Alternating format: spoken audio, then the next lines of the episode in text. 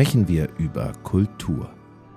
Im Podcast Zeit für Kultur betrachten wir die weite Welt der Kultur. Kunst und Literatur, Lebensstile, Formen des Zusammenlebens, Wertesysteme, Traditionen und Überzeugung. Was ist Kultur? All das, was der Mensch erschafft gegenüber einer ungezähmten Natur?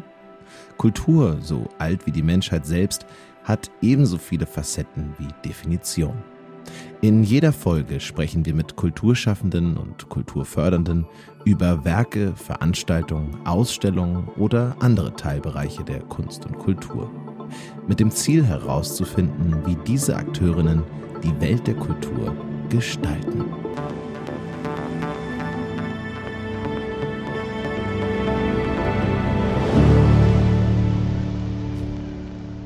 Es ist also wieder Zeit für Kultur. Herzlich willkommen zu einer weiteren Folge dieses Studio ZX Podcast. Ich bin Jonas Ross und heute beschäftigen wir uns ein drittes und vorerst letztes Mal mit der Ruhrtriennale, dem Festival der Künste.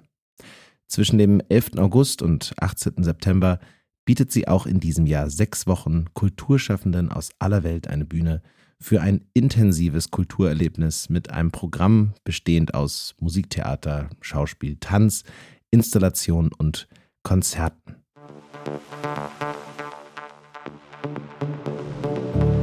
Blicken wir einmal kurz zurück. In der ersten Folge zur Rotrinale ging es um das Miteinander, das Kultur ermöglicht und ermöglichen könnte.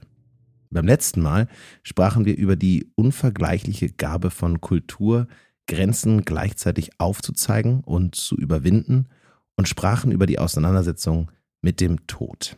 Und in dieser Folge widmen wir uns dem weitläufigen Begriff der Transformation, dem Wandel der Gesellschaft und sprechen über fehlenden und notwendigen Austausch, der diese Veränderung begleitet.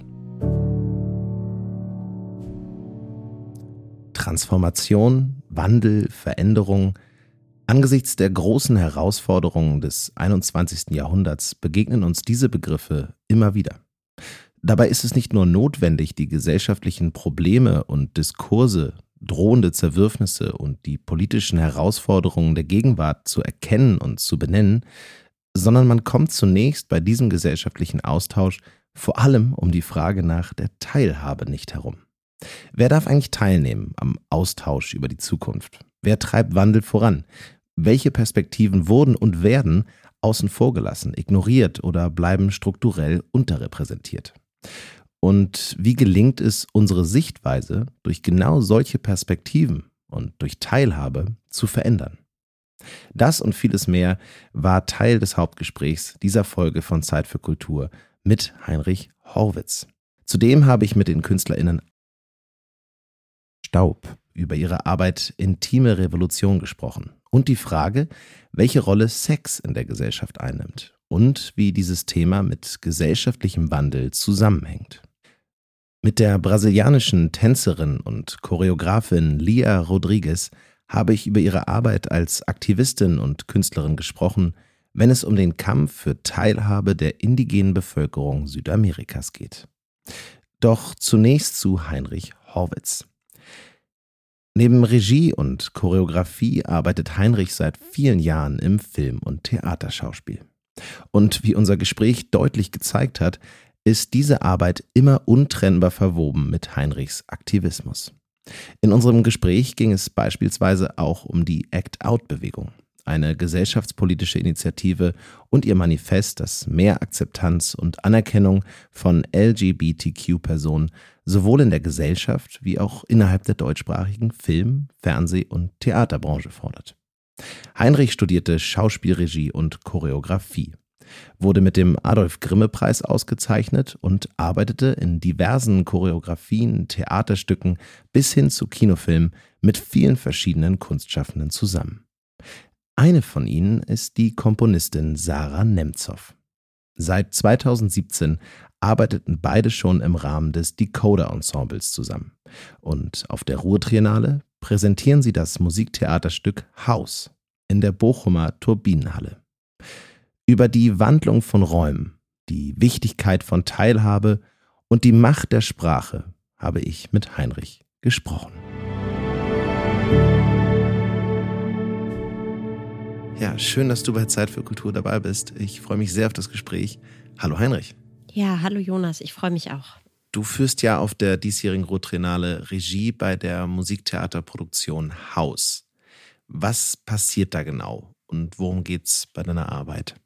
Ähm, Haus ist ein gewachsener Zyklus, ein gewachsener musikalischer Zyklus von Sarah Nemtsov, der seit 2013 komponiert wird und wurde, beziehungsweise die Kompositionen sind jetzt abgeschlossen. Das heißt, es gibt auch neue Kompositionen und ähm, Sarah und ich kennen uns schon länger und haben schon mehrere Arbeiten zusammen gemacht. Und ähm, für diesen Zyklus hat Sarah mich dann angefragt, Regie zu führen, beziehungsweise den eben szenisch umzusetzen und bin jetzt gemeinsam mit meinem Team vor allem daran, diesen Zyklus für die Turbinenhalle zu konzipieren. Das heißt, dieses Stück ist wirklich für die Ruhrtrinale, für dieses Haus, für diesen Ort äh, konzipiert und ähm, wird dort hineingebaut oder wird sozusagen richtig in diese in diese Geschichte, aber auch in die Architektur, auch in das, was es für Potenziale für uns dort gibt, hineingedacht. Dann sozusagen dort mit allen theatralen Mitteln, also musikalisch, choreografisch, aber auch ähm, Video- und Lichtdesign ähm, sowie Kostümbild spielen tatsächlich eine relativ große Rolle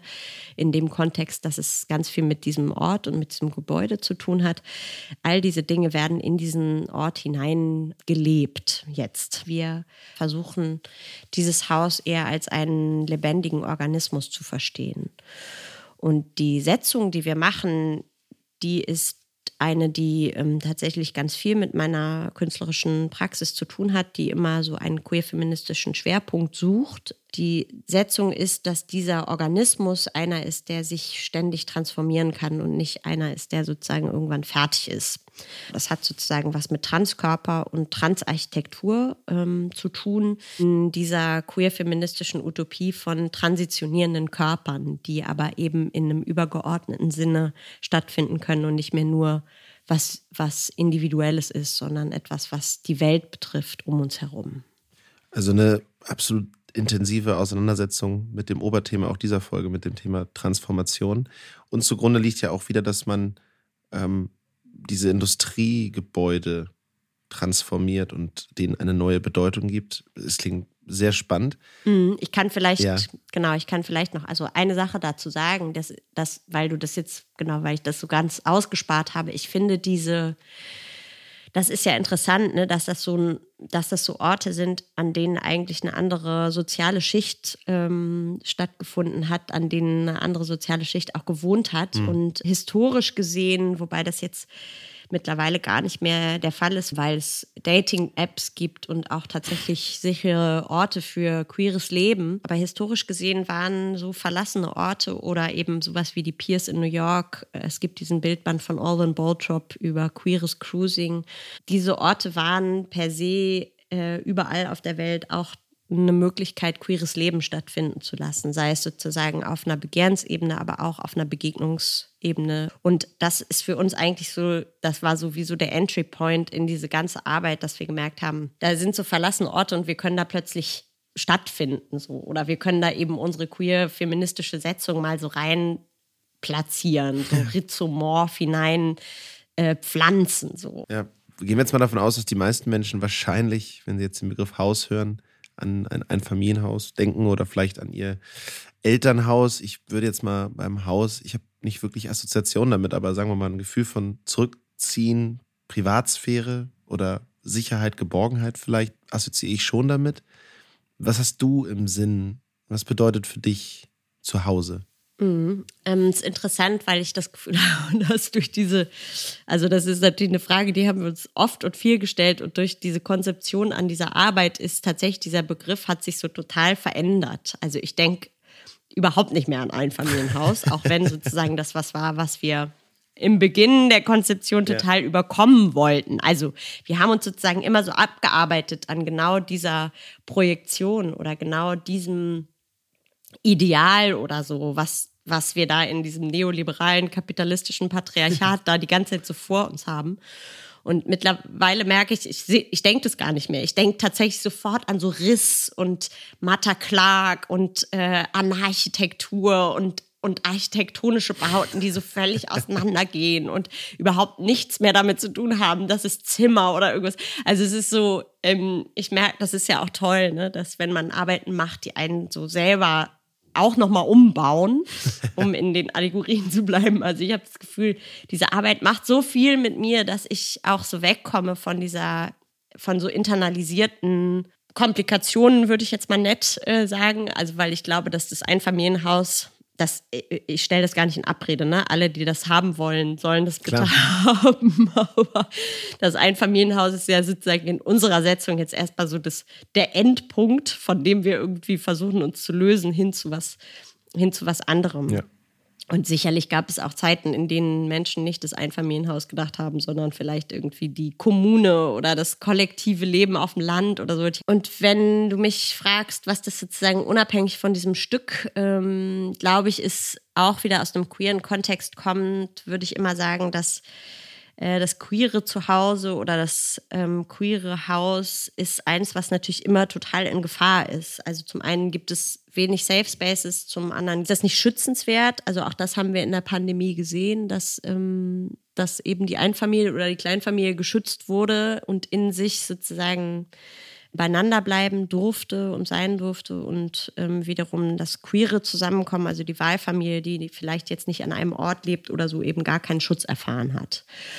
Und, und dann ähm, diese Begegnungsstätten, sei es irgendwie Clubs oder ähm, Frauenhäuser, ähm, queere Begegnungsstätten, queere Stätten für Kinder und Jugendliche, die wurden alle zugemacht. Das heißt, die Fragilität dieses Zuhause-Seins aus einer queeren Perspektive ist, finde ich, omnipräsent, gerade durch die Pandemie.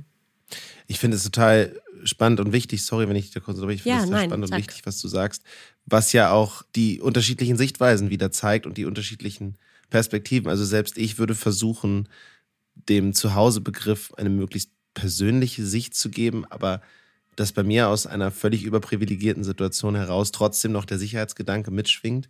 Zuhause und das, was man selbst, wie man selbst diesen Begriff prägt, nicht zwangsläufig was mit Sicherheit zu tun haben muss. Und dass es natürlich unsere Vorerfahrungen sind, das, was uns eingebimst wird, hart gesagt. Und ich glaube, das, was du, woran ihr auch arbeitet, ist ja letztlich auch eine Transformation, dass man sich das Recht erkämpft, Begriffe selbst für sich zu definieren. Also zu Hause ist nicht Sicherheit, ist nicht Einfamilienhaus, ist nicht der neoliberale Gedanke von, von unserer Gesellschaft, so wie wir sie die letzten 40, 50 Jahre kennen, sondern ist das, was wir selbst daraus machen, weil man immer wieder darum kämpfen muss, dass man diese mhm. Räume eben bekommt. Ja, cheers, ja. Also das ist äh, genau sozusagen der Punkt, an dem wir angefangen, an dem wir so gestartet sind. Ne? Und ähm, woran denken ja. wir, wenn wir Haus hören? Und trotzdem ist natürlich gibt es irgendwie eine Utopie da drin. Also die Utopie in unserer Setzung und die Utopie, die ich vielleicht persönlich auch habe, ist natürlich eine, die sagt, ähm, wo ist eigentlich dieses Haus für alle? Also wo ist sozusagen tatsächlich dieser Ort, ähm, an ja. dem marginalisierte Gruppen diese Sicherheit, von der du sprichst, erfahren können? Wo gibt es diese Begegnungsorte? Wo löst sich dieses, natürlich dieses irgendwie sehr menschliche Gefühl von, von Geborgenheit. Also das ist ja vielleicht noch nicht mal nur ein Dach über dem Kopf. Ne? Also diese Sicht, diese Sicht, dieses Sicherheitsgefühl, das ist ja kein, das kann ein Nest sein, eine Höhle sein. Das kann in anderen Ländern gibt es irgendwie andere, kein Spitzdach mit äh, Ziegeln drauf, Klar. sondern es äh, ist ja, also das, das hat per se nicht unbedingt was mit Architektur zu tun, obwohl wir die Architektur immer mitdenken, was ja interessant ist in unserem Fall wieder ähm, weil wir jetzt sagen, die Turbinenhalle ja. ist das Haus und das, ähm, das ständig transformierende Haus. So. Und ich finde aber wichtig, ähm, da einzuhaken und zu sagen, es gibt eine utopische Idee da dran. So. Und die einzufordern, ist Teil von einem politischen Aktivismus und ist sozusagen auch Teil unseres künstlerischen Schaffens die ganze Zeit. Zu sagen, wie sind diese Begriffe für uns ähm, zu zu gebrauchen und umzuwandeln und neu zu besetzen und vielleicht sozusagen auch immer wieder neu zu besetzen. Und dem vorangeht natürlich diese Idee von, wie ich claime, dass ich eine Möglichkeit habe, diesen Begriff auch zu benutzen und den sozusagen in meinem, in meiner Lebensrealität und in meinem künstlerischen Schaffen zu benutzen. In, in eine der Kompositionen von Sarah Nemtsov, und zwar in Kammer.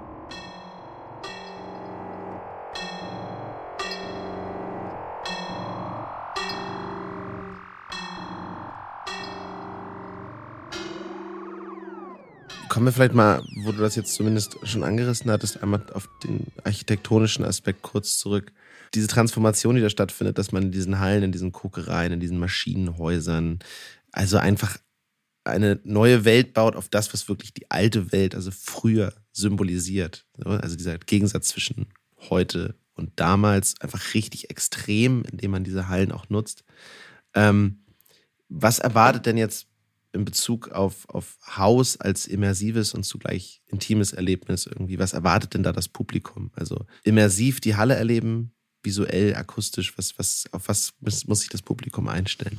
Wir haben uns entschieden, dass die Menschen den, diese Halle als erstes ähm, eigenständig erkunden dürfen. Das heißt, dass es die Zuschauer in, in diese Halle eingeladen werden und äh, in den ersten 30 Minuten selbst ständig durch die Halle laufen können. Es wird überall werden kleine Sachen stattfinden. Es wird Stücke geben, aber auch choreografische Fetzen. Es wird ja. eine Videoarbeit geben. Ähm, Menschen werden an Orte kommen, an denen sie vorher noch nie waren in der Halle. Also es sind sozusagen auch Räume geöffnet, die vor dem Publikum nie zugänglich waren das ist eigentlich eine Autonomisierung des Publikums, die Blicke selber zu wählen, also sich ähm, zu ermächtigen, selbst zu entscheiden, wo möchte ich sein und wie möchte ich das angucken, worauf achte ich, welches Detail kann ich vielleicht auch mal von näherem sehen, also diese ganzen alten Geräte.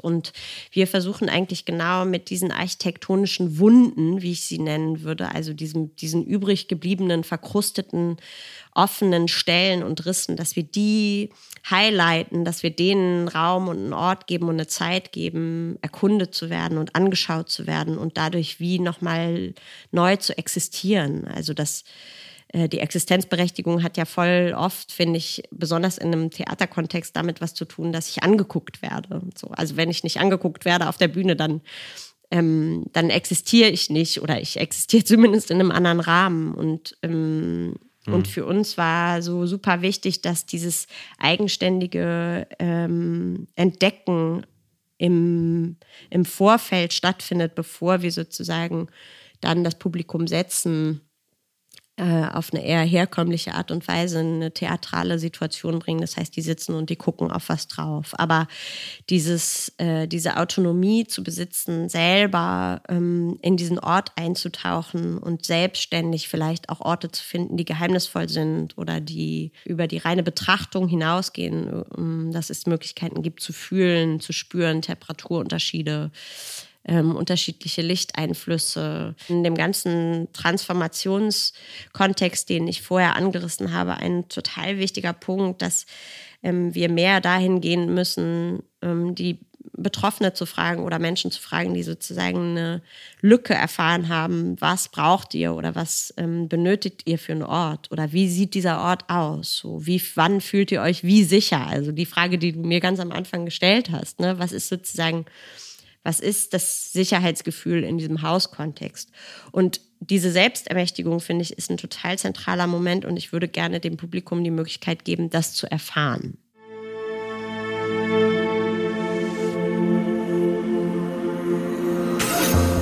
An dieser Stelle wollen wir auf eine weitere Arbeit im Rahmen der Ruhrtriennale schauen.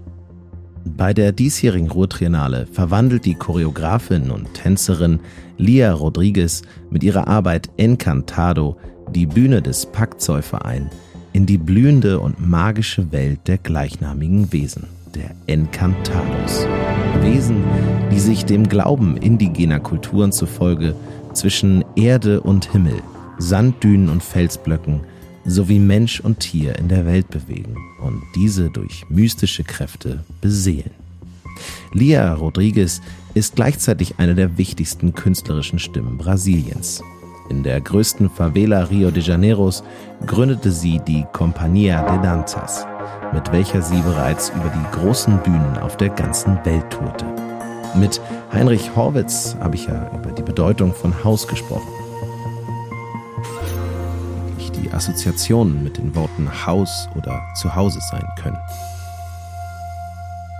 Kindern, die das Privileg von einem Zuhause nicht kennenlernten. In der Zukunft sollen sie trotzdem eine Stimme erhalten, sollen mitbestimmen beim Wandel der Zukunft. Ich wollte im Telefonat mit Lia zunächst ihre ganz persönliche Assoziation mit dem Begriff Zuhause erfahren. Being home means to be in a place where I can work, where I can do what I believe. This is home for me. Of course, home it connects also with my family, with people that I love. I have different homes around the world, places where I feel good. Ein Ort, an dem sie arbeiten kann. Lias Arbeit öffnet vor allem die Augen für die sozialen Probleme und die gesellschaftlichen Unterschiede unserer Zeit. Ich wollte von ihr wissen, wo in dieser globalisierten Welt der größte Handlungsbedarf für einen Wandel steckt. This is the globalization, a society that that is ruled by big companies. The need is to change the mind to break really something that is is inside us nowadays. I mean, basically, the patriarchy, escape from capitalism, think, listen radically other voices from the South. We white people, we have this enormous privilege in the earth, and white people from the North, more than me from the South. So I think the change begins in the North, of course, but everybody is connected. So you have to listen radically other voices, I mean indigenous voice, that are saying to us for many, many, many years what we have to do. But no, we don't do anything. We don't listen them. We kill them, and we we listen only these philosophers, man, white man, that saying this and this and this. But they are doing this. They are surviving. So they are holding our sky. They are holding our sky. Sie halten unseren Himmel. Eine Aussage, über die ich noch lange nachgedacht habe, auch nach dem Gespräch mit Lia Rodriguez. Es hat etwas losgetreten in meinem Kopf. Schon deshalb wollte ich mehr zu dieser Aussage von ihr wissen. This is a picture from indigenous voice because they are holding our sky literally. And I think we have to fight against racism. We have to, to fight against machismo. We have to fight for the existence of other bodies and other ways to think. We have read other bibliography also, other books, open our minds and act. Eine ganz eigene und besondere Sicht hat Lia im Übrigen auf die Rolle der Kunst bei diesem Wandel und eine interessante Antwort auf die Frage nach der Botschaft hinter ihrer Arbeit. I don't think art can help. I think everything that we do is political and everything can help or cannot help.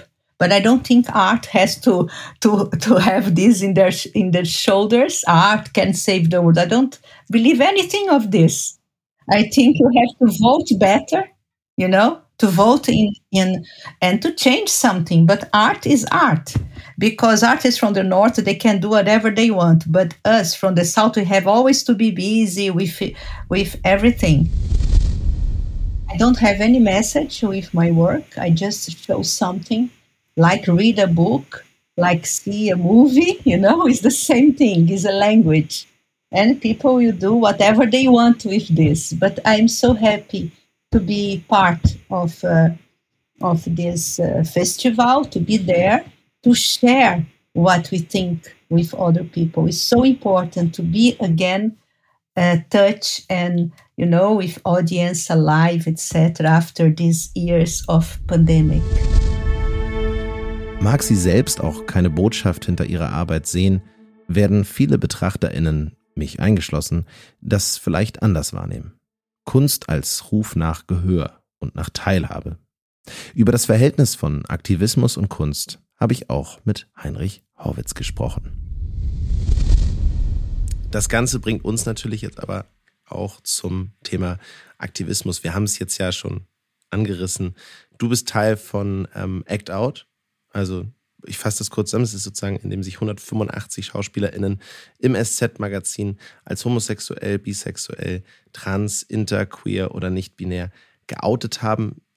Inwieweit hat denn Aktivismus oder deine Rolle als Aktivistin Einfluss auf dein künstlerisches Schaffen und vielleicht auch der Aktivismus von anderen? Ähm, also ich glaube, das ist, genau, Act Out ist ja vor allem eine Initiative gewesen, die genau das äh, versucht oder ist auch nach wie vor eine Initiative. Wir sind übrigens mittlerweile fast 150 mehr. Also man kann oh. dieses Manifest immer noch unterschreiben. Es gibt immer noch Menschen, die sich uns anschließen. Ähm, es gibt immer noch Gespräche, es gibt immer noch Teilhabe und es gibt immer noch einen wahnsinnigen, eine wahnsinnige Wucht und Kraft und aber auch ähm, Arbeit daran, Inhalte zu verändern. Ne? Und äh, die Idee mit von Act Out war ja, dass wir gesagt haben, wir wollen, dass Geschichten erzählt werden, die was mit unserer Lebensrealität zu tun haben. Und mit uns meine ich eigentlich jetzt nicht nur eine queere marginalisierte Gruppe, sondern auch, ähm, sondern im intersektionalen Feminismus tatsächlich auch BPOC-Personen, Disabled-Personen ähm, und viele mehr. Und diese, dieser Aktivismus, den wir da mit Act Out angetrieben haben, der war einer, der hat natürlich total viel mit unserer künstlerischen ähm, Situation zu tun. Und ich glaube, rückschließend würde ich immer sagen, solange es diese Geschichten nicht gibt im öffentlichen Leben, also solange es sozusagen in der Kunst keine Geschichten über queere Lebensrealitäten gibt oder die wiederum, die, die es gibt, die sind sehr viktimisiert und sehr, ähm, sehr eindeutig erzählt, ähm, also nur aus einer Perspektive erzählt. Ähm, die haben viel mit, mit der Glorifizierung von Opfern zu tun, damit zu tun, dass ähm, wir jeden Sonntag immer eine tote, nackte Frau im Tatort haben, damit, dass ähm, wenn Transpersonen auftauchen, es meistens SexarbeiterInnen sind oder aber sie umgebracht werden. Also das heißt, es gibt sozusagen einen Bruchteil an Mini-Geschichten, die queeres Leben zeigen und die sind aber ähm, tatsächlich haben nichts mit unserer Lebensrealität zu tun. Und ich glaube, das ähm, würde ich sagen, ist, ist ein ganz wichtiger Punkt im Aktivismus, dass das Einstehen für andere Inhalte und für eine andere Sichtbarkeit natürlich dazu führt, dass also das ist sozusagen eine, eine Bildungsarbeit, die da geleistet wird. Äh, in dem Moment, in dem ich im Fernsehen, also ich sage jetzt mal Fernsehen, weil für die ich habe das Gefühl, für die deutsche Bevölkerung ist Fernsehen immer noch irgendwie so ein Ding. Ich äh, schaue das schon sehr lange nicht mehr, aber ja, im Fernsehen. Aber ich weiß ähm, genau, was du meinst. Ja, in, weil bei Streamingdiensten hat sich das ja ganz massiv verändert. So, ne? Mhm. Da sind einfach ganz unterschiedliche, diverse Formate abrufbar. Aber es gibt sozusagen das deutsche, der deutsche Film und Fernsehen und ich finde leider auch die Theaterlandschaft immer wieder ist einfach ähm, geprägt von einem Kanon und äh, der wiederum ist geprägt von einem Patriarchat. So. Und das ist so, das, das erzählt natürlich was über Gesellschaft, aber in dem Moment, in dem ich andere Geschichten wahrnehme und in dem Moment, in dem es eine Selbstverständlichkeit erfährt, dass queeres Leben ähm, genauso neben nicht queerem Leben stattfinden kann, ähm, wird durch die Rezeption, glaube ich, eine Bildungsarbeit geleistet. Und, ähm, und es gibt dann nicht mehr dieses diesen Moment, dass ähm, man irgendwie darüber spricht, dass das alles Paradiesvögel sind oder dass es nicht die, dass es sozusagen nicht die Norm ist. So. Also es gibt ja diese harte Abgrenzung von Normativität im Patriarchat. Ehrlich gesagt, wenn man mal diese ganzen marginalisierten Gruppen zusammennimmt, dann glaube ich nicht, dass das, also ich meine, schon bei dem Unterschied zwischen Männern und Frauen in einem binären, in einer binären Sicht werden einfach Frauen marginalisiert und das ist die Hälfte der Bevölkerung. Also wir sprechen jetzt nicht über eine kleine Gruppe von Menschen. Klar. Und das, das äh, das sich sozusagen klar zu machen, dass ähm, das ist so keine Wahl. Also für mich ist es keine Wahl, dass mein Aktivismus was mit meinem künstlerischen Schaffen zu tun hat, sondern es hat was damit zu tun, dass ich gar nicht anders, ich kann sozusagen gar nicht anders existieren. Und, ähm, und das wiederum ist total rückgekoppelt miteinander. Und das hat was damit zu tun, wer kommt in diesen Markt, wie sind diese Menschen ausgebildet, wer unterrichtet diese Menschen, wie sind unsere Theaterhäuser geleitet, was sind, äh, was ist ein kollektiver Lernprozess.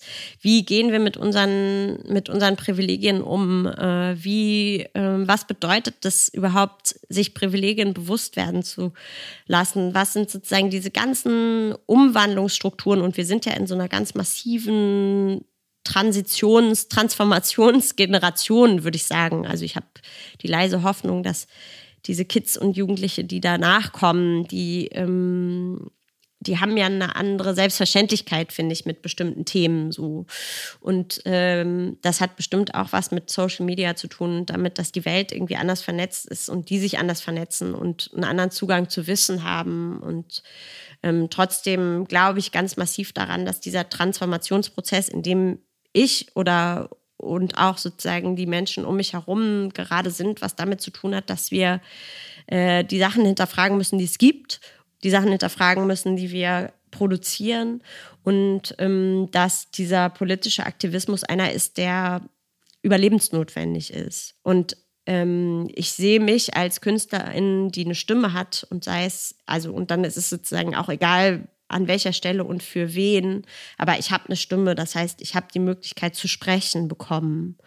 Und das ist ein riesiges Geschenk und ein Riesenprivileg. Und ich nutze dieses Privileg und ich nutze diese Stimme, um ähm, an einer Utopie von Welt zu arbeiten. Und aus meiner Perspektive und aus der Perspektive meines politischen Aktivismus ähm, glaube ich, dass es eigentlich nicht möglich ist, diesen, diese politische Akti ähm, diese politische Ebene, an der ich ähm, in der ich sozusagen mich die ganze Zeit befinde, von meinem künstlerischen Schaffen zu trennen. Und das hat auch was damit zu tun, weil ich mein, meine Möglichkeit des Sprechens als Künstlerin äh, als ein großes Privileg wahrnehme und ähm, das ähm, tatsächlich sehr ernst nehme, dass ich, dass mir die Möglichkeit gegeben wird zu sprechen und dieses Privileg sprechen zu dürfen, ähm, die Möglichkeit, Sichtbarkeiten zu schaffen, eine Selbstverständlichkeit zu erschaffen. Und dieses Privileg nehme ich sehr ernst und deshalb habe ich das Gefühl, das ist untrennbar miteinander verbunden. Also ich sehe das schon auch als ein, eine Aufgabe ähm, meiner Privilegien, dass ich äh, diese Veränderung von Welt und diese Idee an einem, an einem utopischen und vielleicht ja irgendwann auch nicht mehr utopischen Begriff von Welt und Zusammensein und ähm, Möglichkeiten, diesen Ort, an dem wir alle sind, sicherer zu gestalten und inklusiver zu gestalten, dass das einfach Teil meines Lebens ist und so auch meines Künstlerischen. Ähm, was, ich, was, was mir nur gerade auffiel, als du das sagtest, war tatsächlich, dass es ja fast schon ja, irgendwie eine ignorante Frage ist.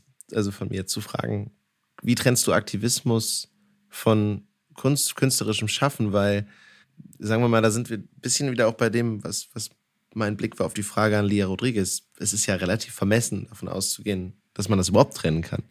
Und äh, das finde ich eigentlich einen sehr wichtigen Denkanstoß, weil es ja letztlich nicht nur um Teilhabe geht. Es geht ja nicht nur darum, ähm, dass es ausgeglichen ist, sondern es geht ja auch darum, eine andere Weltsicht zu präsentieren. Eine Weltsicht, die nicht ihre eigene ist, die nicht immer nur in, den, in denselben, ins selbe Horn bläst wie ihre eigene Meinung. Du hattest ja gerade selbst gesagt, jeder hat seine eigene Bubble.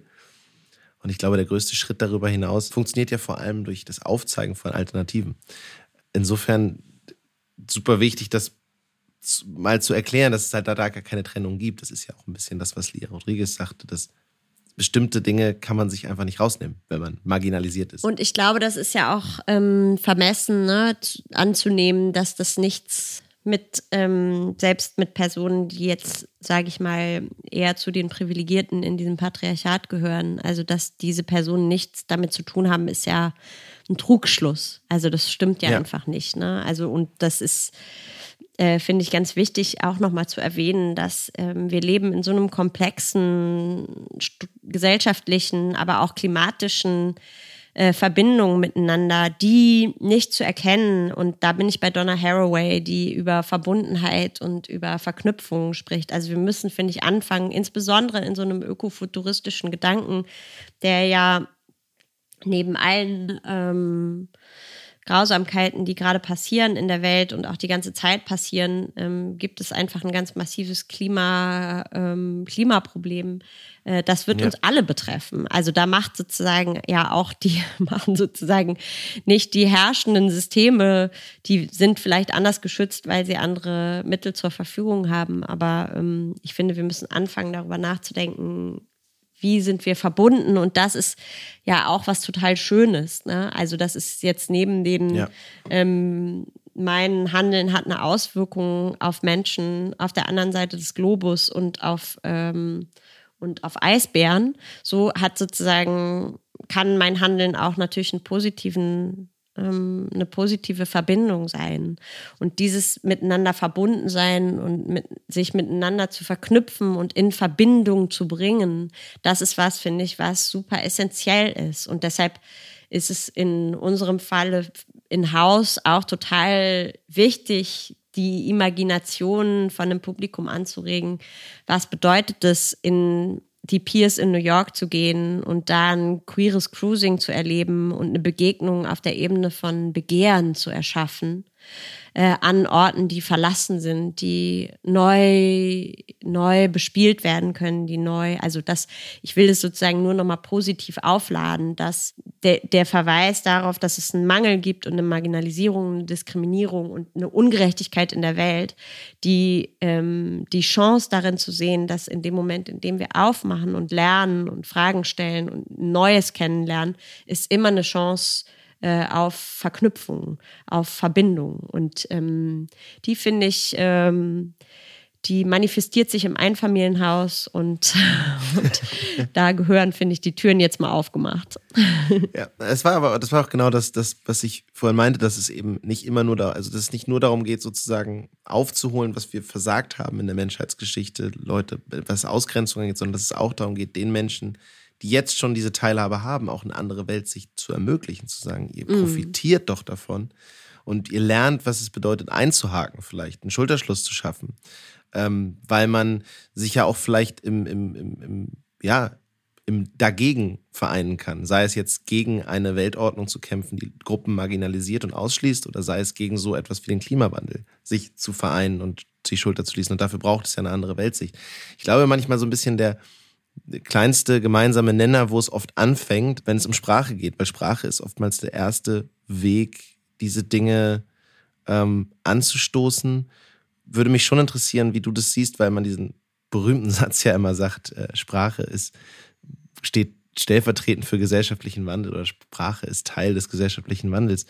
Äh, inwieweit ist denn tatsächlich aus deiner Sicht Wandel und Sprache, also Transformation und Sprache aneinander geknüpft? Ja, ich stimme dem zu. Ich finde, Sprache ist, äh, schafft Realität, schafft Wahrheit. Und ich finde, ähm, ich bin eine große Vertreterin des Gender-Sternchens, weil ich finde dieses Stolpern innerhalb der Sprache ja. total wichtig. So, ich bin sozusagen auch, äh, auch eine Vertreterin des Stolperns, also wirklich des Sternchens und ähm, äh, nicht des generischen Femininums, obwohl ich dem viel abgewinnen kann. Das heißt, ich ähm, finde dieses, diese Lücke, äh, empfinde die als einen total positiv konnotierten, mh, mm, konnotierte Pause. So. Ähm, es gibt ja auch Menschen, die sagen, diese Lücke ist, zeigt jetzt eine Lücke auf, also auch Nichtwissen. Aber ich finde, Nichtwissen führt immer dazu, dass wir anfangen, darüber nachzudenken, was könnte, was könnte das sein oder was könnte in diese Lücke hinein? Es ist ja vielleicht auch tatsächlich die realistische Lücke, die einfach da ist. Ne? Also, dass es einfach notwendig ist, die Hand auszustrecken. Ja, voll, genau. Strecken. Aber ich finde, also ich finde sowieso, dass wir einfach mal mehr darüber nachdenken können, dass es Lücken gibt. Also, ja. dass wir irgendwie behaupten, wir müssen immer alles wissen und alles genau planen und genau, also dass wir keine Fehler mehr machen dürfen und, äh, und das hat ja, das hat da ja was mit Ausgrenzung zu tun und dass dieses Nichtwissen zu Hass führt, hat was damit zu tun, dass wir irgendwie ab äh, erstem Schultag wird uns gesagt, es gibt schlecht und und gut und falsch und richtig und äh, du kriegst eine Eins, wenn du was richtig machst, eine Sechs, wenn du was falsch machst. Das ist ja. ja. totaler Bullshit. Also so funktioniert ja nicht Zusammenleben und so funktioniert auch nicht ähm, funktioniert auch nicht eine multiperspektivische ja. Welt und eine multiperspektivische Art Kultur und Kunst zu machen. Wandel und Transformation ist ja auch immer Scheitern. Ja, absolut. Also und und äh, den Mut zur Lücke oder den Mut zum, wie die Anarchitektur sagt, die den Mut zum Riss und zum Einreißen und zum Offenlegen, das ist ähm, das ist das ist mutig so und das ist schwer und ich verstehe sozusagen auch alle, die Angst haben, ein, Stolpern zuzugeben oder ähm, sich dem hinzuwenden, dass wir, ähm, dass wir Lücken haben.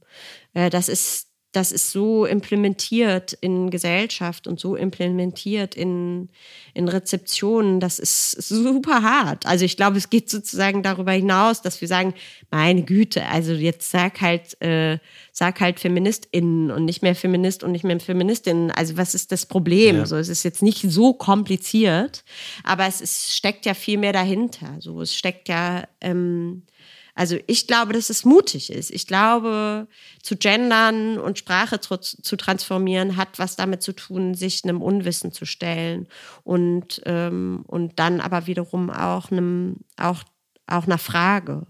Und ähm, ich bin manchmal müde, das gebe ich auch zu, ich bin manchmal müde, diese Frage immer ich. beantworten zu müssen als Person, die, ähm, die betroffen ist. So. Ich finde, wir müssen anfangen, mehr ein Allyship zu feiern und füreinander einzustehen.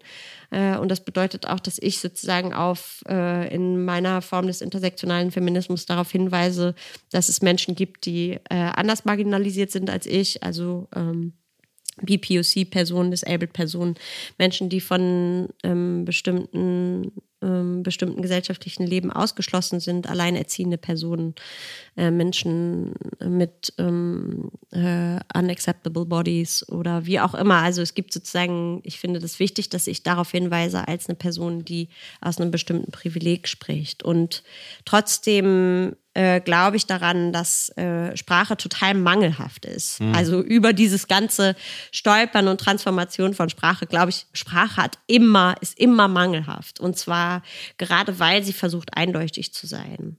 Und ähm, das Schöne an, an Sarahs Musik, um mal eine kleine Brücke zu schlagen, wieder zurück ja. zu Haus, ist zum Beispiel, dass, ähm, dass Sarahs Musik super vielschichtig ist und super vieldeutig und ähm, eine ganze eine ganze Bandbreite an an Multiperspektiven aufweist. Also das Hören, das andere Zuhören habe ich durch Sarahs Musik gelernt. Es gibt eine Möglichkeit der Transformation in den unterschiedlichen Stücken, die Sarah für, gerade für diesen Zyklus zusammengestellt hat.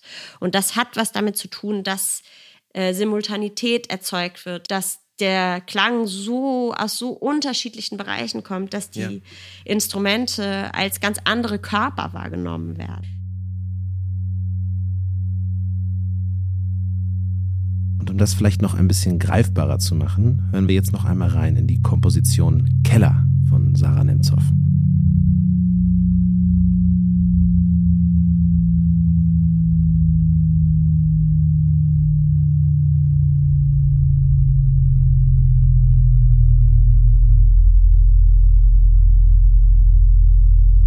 Und deshalb glaube ich sozusagen, ist Sprache ist ja nur ein Mittel, sich miteinander zu verbinden. So. Ja.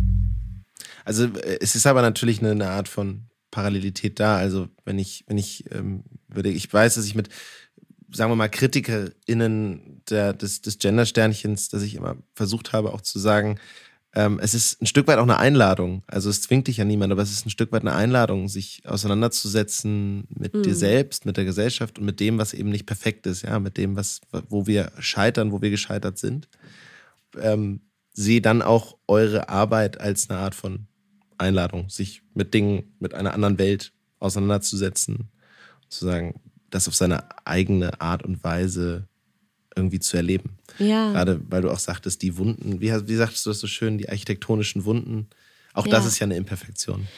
Ja, und ich will auch, will nur einen Satz noch sagen dazu, ne? Also, das ist sozusagen, es gibt ja besonders jetzt, weil wir so einen queeren Transformationsschwerpunkt haben in der Arbeit, ich glaube, dass diese Verbundenheit und diese Verknüpfung ja eine totale Chance ist. Ich würde mir eigentlich wünschen, dass Menschen ähm, sich anderen Dingen zuwenden und sehen, was, was es auch nicht gibt. Also vom Einfamilien, aus dem Einfamilienhaus rauskommen in kollektiven, ähm, in eine kollektive Möglichkeit ja. des Beisammenseins, die sozusagen auf der Grundlage von Begehren stattfindet, ist also ich weiß gar nicht, was wer dagegen haben soll, diese. Erfahrung zu machen. Und ähm, und warum ja. Menschen das nicht wollen. So. Also ich glaube, diese, diese eine queere Wahlfamilie als Grundlage von Zusammensein hat was mit, mit äh, Eigenermächtigung zu tun, hat was mit Selbstbestimmung zu tun, damit ähm, sich Menschen zuzuwenden, mit denen ich nicht sein muss, sondern mit denen ich sein will. Und das ist, ähm, finde ich, ein total bereichernder, ähm, bereichernder Aspekt von, von queer-feministischem Zuhause sein.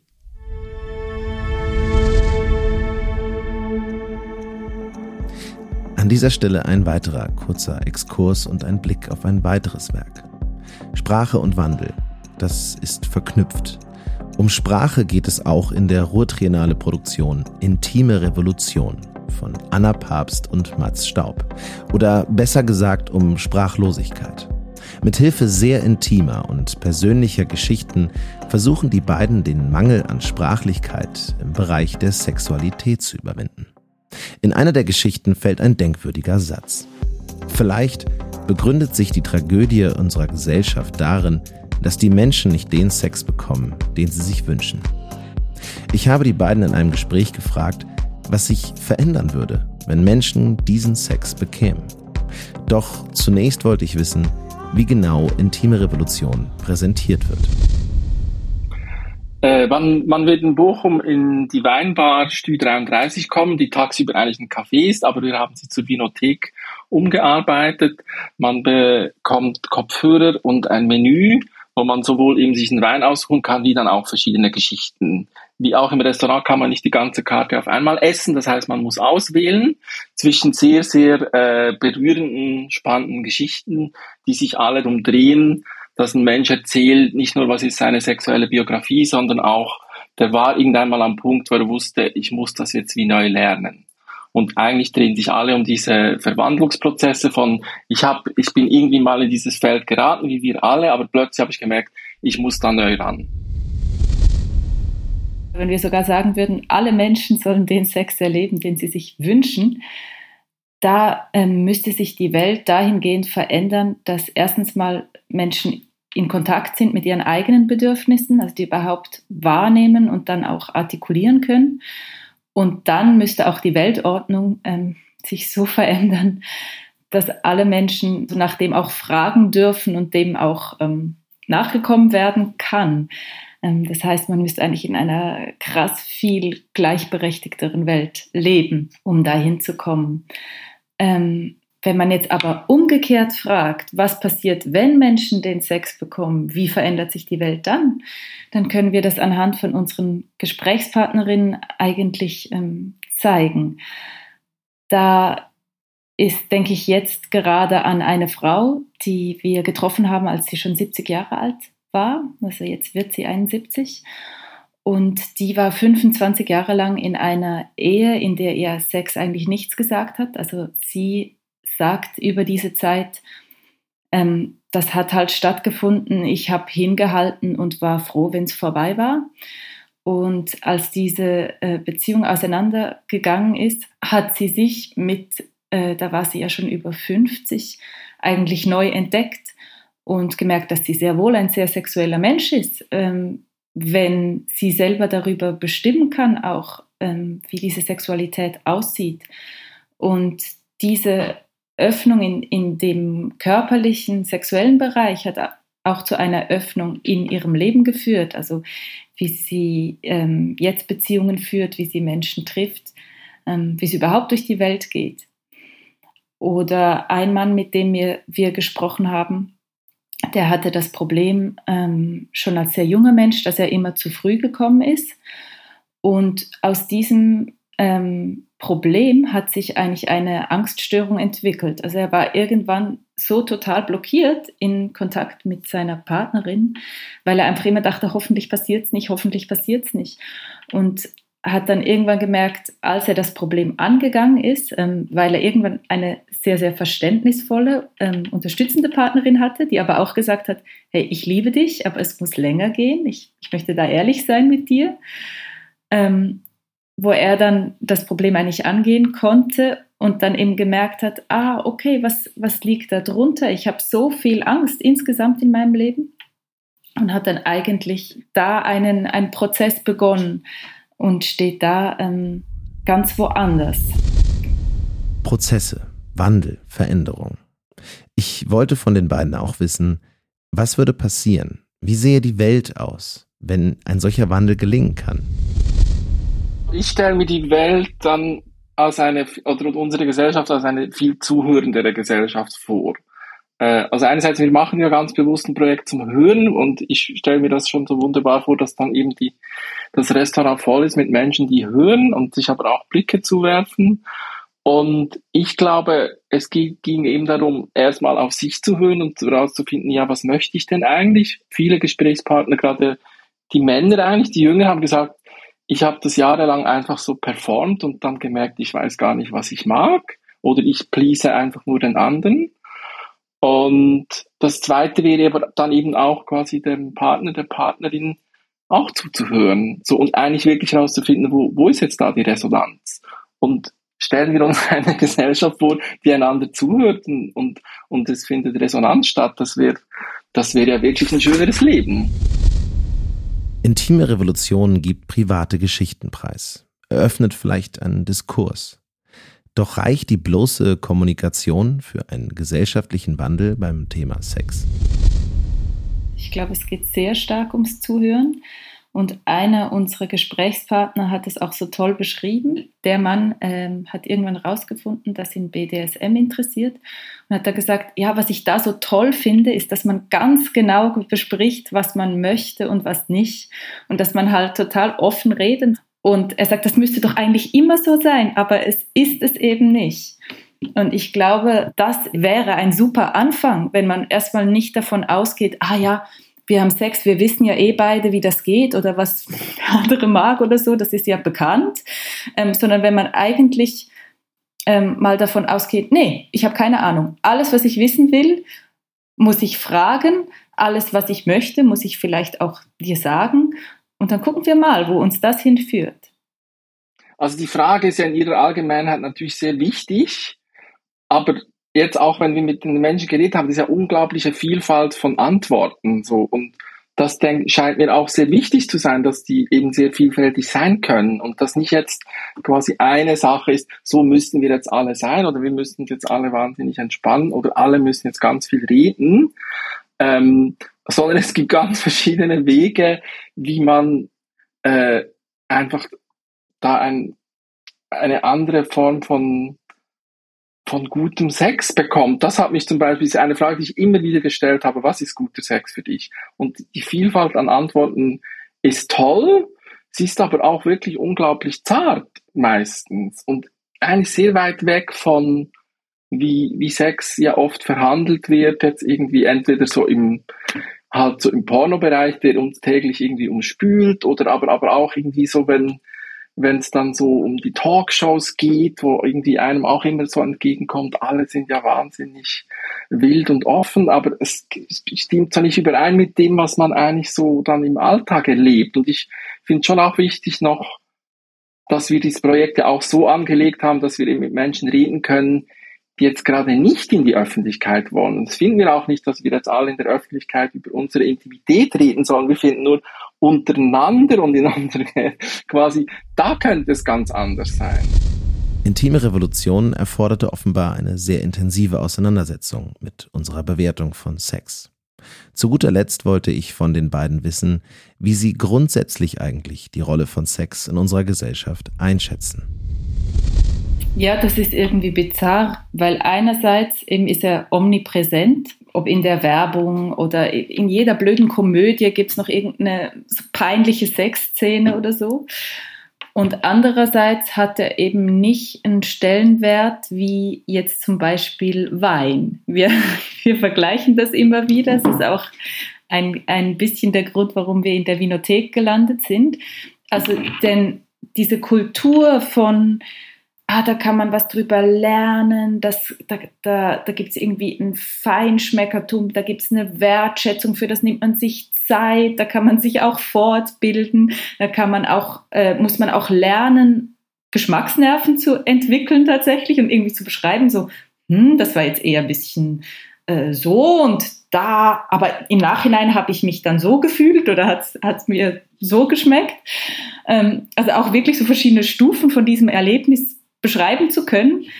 Das machen wir bei Wein und bei Sex machen wir es nicht. Ähm, und da, äh, das könnte man dann auch als Geringschätzung bezeichnen oder jedenfalls als nicht vorhandene Feinschmeckerkultur. Wie so oft zeigt sich auch hier, der Bruch von Tabus, das Auflösen von bekannten Mustern und Strukturen und der ehrliche und offenere Austausch können eine Veränderung hervorrufen. Zurück zum Gespräch mit Heinrich. Was ich dich zum Ende allerdings fragen muss, da komme ich nicht dran vorbei, weil wir es bei Zeit für Kultur immer tun. Ähm, ich möchte von dir wissen, ob es aktuell etwas gibt oder in der Vergangenheit gab. Das muss jetzt auch nicht das Nonplusultra, das Lieblingswerk sein, aber ob es ein Musikstück, ein Buch gibt und im besten Fall auch ein Kunstwerk oder eine Ausstellung, wo du sagst, also die drei Dinge, wo du sagst, äh, die möchte ich gerne mit allen HörerInnen von Zeit für Kultur teilen. okay. Das Problem ist ja immer, dass man so, dass man dann so darauf festgenagelt wird. Vor zehn Jahren hast du gesagt, dass ja. du, also ähm ja. Mir ist vor allem das Musikstück wichtig, ganz persönlich. Ah, wirklich? Ja. Äh, dann, dann, also das Musikstück, okay. Äh, das Musikstück ähm, ihr müsst jetzt alles rausschneiden, war, wo ich so, äh, rum, mich so rumhangel. Ich war ja auf die Reaktion was. schon ah, vorbereitet. Es gibt, also, pass auf, es gibt zwei Musikstücke, die ich sehr wichtig finde. Und das eine ist wirklich ähm, für, äh, ist eine Künstlerin, die ich letztes Jahr kennengelernt habe, die ich ganz toll finde, ist Clara Pazzini Boxes ist ein Stück ähm, und überhaupt eine Künstlerin aus Hamburg, die ganz finde ich, ganz tolle elektronische Musik macht, zu der sie singt. Und äh, ist auf jeden Fall eine Person, finde ich, die äh, mehr Menschen kennenlernen sollten. Und das zweite Werk, was ähm, jetzt einfach ganz konkret was mit mir zu tun hat und ähm, mit der Arbeit, die ich mache, ist tatsächlich Sarah Nemzows Wolfsgesänge als ein äh, Cello-Solo-Stück für Zuspiel. Ähm, und ich habe ähm, vor drei Jahren die Videoarbeiten dazu gemacht und das erste Mal mit einem Tier gearbeitet, was für mich äh, ein für oh. mich wiederum ein wahnsinniger Transformationsprozess war. Und dann würde ich gerne ähm, Genau, dann kann ich noch hinzufügen, dass äh, es ein ganz wichtiges Buch gab in den letzten Jahren für mich, ähm, das ich auch gerne allen ans Herz legen würde. Und das ist Mackenzie Work und ähm, Mackenzie Work hat mehrere Bücher geschrieben und das Buch, was ich aber, was mich tatsächlich total inspiriert und geprägt hat, ist, ähm, trägt den Titel Reverse Cowgirl. Und ich weiß nicht, ob es in der deutschen Übersetzung vorliegt, aber es gibt es auf jeden Fall im Englischen. Und dann, ich kann jetzt auch noch eine Arbeit nennen. Ja, bitte. Soll ich ja, noch bitte. weitermachen? Ja, bitte, bitte, bitte, bitte, bitte. ähm, dann würde ich sagen, dass eine Arbeit, die ähm, im letzten Jahr inspiriert hat, ist äh, Nature Words von Anne Imhoff im Palais de Tokio. Ich warte mal, aber mir fällt bestimmt Nein, noch was ich, ein. Das ist genau das, genau das, was ich möchte. Ich Wirklich? möchte, dass es aus dem, aus dem Moment herauskommt und man das aus, weil es ist klar, dass es nicht das, das Lieblingswerk ist oder mhm. das Beste, was man jemals gesehen hat. Das festzulegen ist natürlich fast unmöglich. Aber es ist halt aus dem Moment heraus und das finde ich schön. Ich habe aber bestimmt was vergessen. Natürlich, man vergisst immer was. Das ist völlig in Ordnung. Ich fand es großartig, dass du dabei warst, dass wir gesprochen haben. Ich fand es sehr spannend und ich freue mich sehr auf die Arbeit. Cool, vielen Dank. Dankeschön.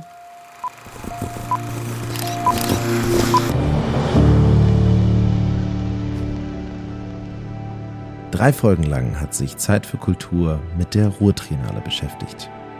Der Podcast ist eine Zusammenarbeit von Studio ZX mit der Ruhrtrainale. Ich hoffe, Sie begleiten uns auch in den kommenden Folgen von Zeit für Kultur in die Welt der Kulturschaffenden.